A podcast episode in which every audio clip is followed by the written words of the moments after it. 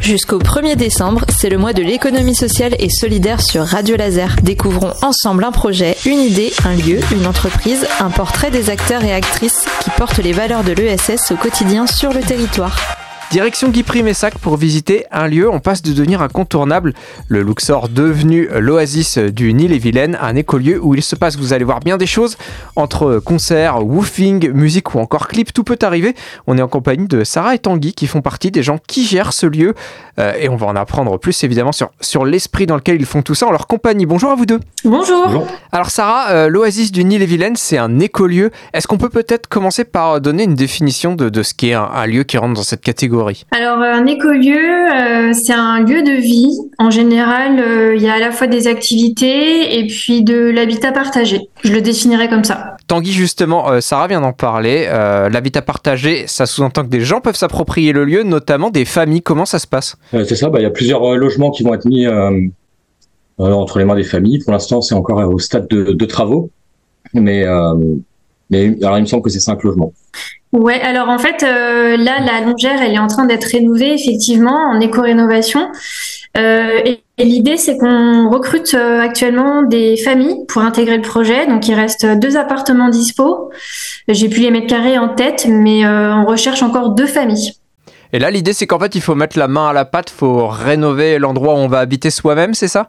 Ouais, c'est ça. C'est on, on, recherche effectivement des personnes, des membres actifs qui sont prêts à, à voilà venir nous aider sur les chantiers participatifs et puis euh, ça leur permet aussi de se projeter finalement dans leur futur euh, habitat. Et ces gens qui vont avoir l'occasion de venir s'installer là, c'est pour du, du durable? Vous, C'est des gens qui vont vraiment s'installer là sur le long terme? Oui, c'est ça. Nous, l'idée, c'est vraiment qu'on on a vraiment besoin de personnes qui s'installent sur du long terme parce que en fait, c'est un projet euh, dans, son, dans sa globalité qui, qui va demander beaucoup de temps. En dehors de, des habitats partagés, il y a énormément d'autres chantiers qui sont en cours et qui sont prévus. Donc euh, effectivement, on, se projette sur euh, plusieurs années, ouais. Tanguy, on parle pas mal de la crise du logement sur le territoire. C'est une manière d'y répondre en fait en proposant ce genre d'initiative. c'est peut-être une manière d'y répondre et puis euh, proposer quelque chose d'un petit peu alternatif où bah, justement chacun la, la main à la pâte, peut-être pour responsabiliser aussi chacun. Et puis bah, comme c'est un écolieu, ça vaut aussi sur d'autres problématiques. Voilà, venir habiter ici, c'est aussi faire partie de quelque chose d'un peu plus grand. C'est pas seulement un lieu où on habite, c'est un lieu où vous nous appelez un peu à, agir. Alors, qu'est-ce qu'ils vont, qu'est-ce vont pouvoir faire vos résidents? Participer, j'imagine, à, des choses avec les, membres des, avec les gens comme vous qui gérez les lieux. Ouais, euh, bah en fait c'est un lieu qui est assez ouvert, euh, c'est-à-dire qu'il est en, évolution constante.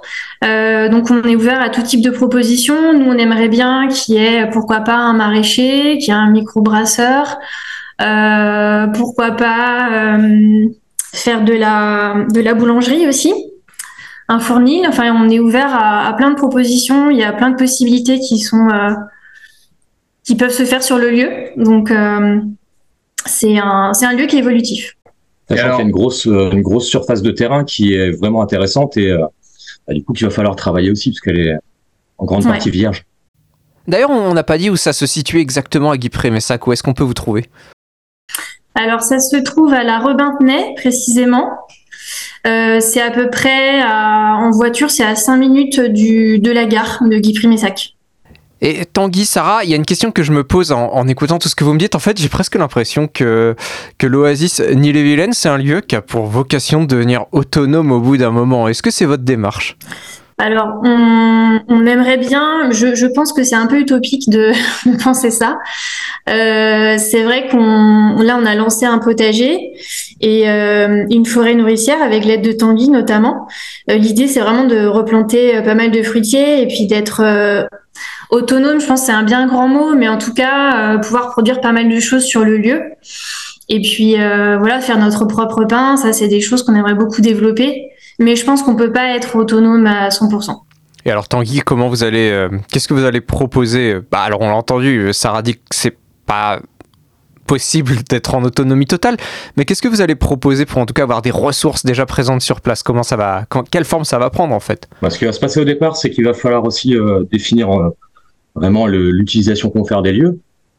Euh, Sarah l'a dit, il y a déjà des espaces potagers qui sont en création, qui vont être à développer. À développer. Peut-être travailler aussi sur les principes de jardin-forêt, où on, retrouve en fait des associations de plantes qui permettent aussi de bah, participer justement à, côté nourricier. Et puis, bah, va falloir se creuser la tête pour justement optimiser un petit peu tout ça. Sarah, Tanguy, est-ce que tout ça, c'est pas finalement juste une excuse pour créer du lien social sur le territoire euh, Si, alors c'était pas forcément euh, notre idée de départ, mais euh, ça l'est complètement finalement parce que notamment avec la partie ancienne boîte de nuit, le Luxor et l'association qu'on a créée, bah, du coup on fait appel aux locaux, on fait appel aux voisins, aux amis des voisins pour venir nous donner des coups de main. Et puis comme on fait de la location, bah, on rencontre énormément de gens. Euh, du coin qui organise des événements et on fait plein de plein de super rencontres et on on agrandit notre réseau aussi par ce biais-là. Donc c'est un lieu euh, de vie, un lieu de rencontre et et c'est ça qui est chouette, c'est qu'en fait on donne une seconde vie à, cette boîte de nuit euh, qui n'est plus en activité depuis au moins dix ans. Donc c'est sympa de lui donner une, une deuxième vie. Et puis ce qu'il faut dire, c'est aussi que le l'écolieu ne se résume pas aux personnes qui vont y habiter. En fait, il y a quand même énormément de monde qui gravite autour et voilà, on, peut donner des exemples, mais par exemple, Digress qui est venu réaliser un clip chez vous, euh, vous, accueillez aussi des mariages, ce genre de choses. En fait, j'ai presque l'impression qu'on peut frapper à la porte, vous demander ce qui est possible, et puis vous vous adaptez un peu. Ouais, c'est ça. Ouais, c'est vrai qu'on a eu, euh, on a eu plein plein de demandes euh, diverses et variées, et ça nous fait toujours super plaisir en fait de rencontrer les gens et euh, de les accueillir et puis euh, partager un petit un petit moment avec eux. Mais oui, il y a, y a, pas mal de choses qui sont possibles sur le lieu, ouais. Et puis on a aussi beaucoup de gens qui sont qui viennent nous, nous voir, qui reviennent sur les lieux parce qu'ils ont fréquenté la boîte de nuit dans les années 80, 90, 2000 et ils ont énormément de souvenirs. Certains ont rencontré euh, leur mari, leur femme, et ils sont très très nostalgiques. Donc c'est chouette aussi de pouvoir ben, récolter ces témoignages-là finalement. Si vous nous rejoignez, on est en train de discuter de ce lieu qui était autrefois le Luxor, à Guipry-Messac et qui est aujourd'hui l'oasis du Nil-et-Vilaine. On est avec Sarah et Tanguy qui s'occupent des lieux. Euh, on parlait des, différentes propositions que vous avez pu accueillir. Je sais que vous avez notamment accueilli le festival Kermesse. Euh, C'était un festival féministe qui a eu lieu l'été dernier euh, chez vous à Guipry-Messac. C'est une façon aussi d'appuyer des thématiques sociales actuelles qui sont importantes pour vous en milieu ruraux Ouais, tout à fait. Euh, c'est vrai que c'est la, première fois qu'on avait ce type de proposition et on est euh, effectivement euh, vraiment preneur et preneuse de, ce genre de choses. Donc on, espère qu'il y aura d'autres propositions dans ces thématiques-là, ouais. Eh ben avant de se quitter, Tanguy, Sarah, peut-être on peut faire Peut-être que vous pourriez nous dire ce que vous aimeriez voir à l'avenir arriver ou, quels sont les projets à venir pour l'Oasis du Nil-et-Vilaine. Beaucoup de choses. euh, bah, en tout cas, euh, là, moi, je sais qu'on a déjà énormément, énormément de projets, de chantiers euh, en tête. Il y a énormément de choses à faire sur le lieu. Vous vous en doutez, il y a 6 hectares, donc on s'ennuie pas. Mais moi, j'aimerais vraiment beaucoup qu'on ait qu'on développe un peu plus l'activité pain. c'est quelque chose qui me ferait vraiment plaisir. La première vue, c'est ce que je dirais.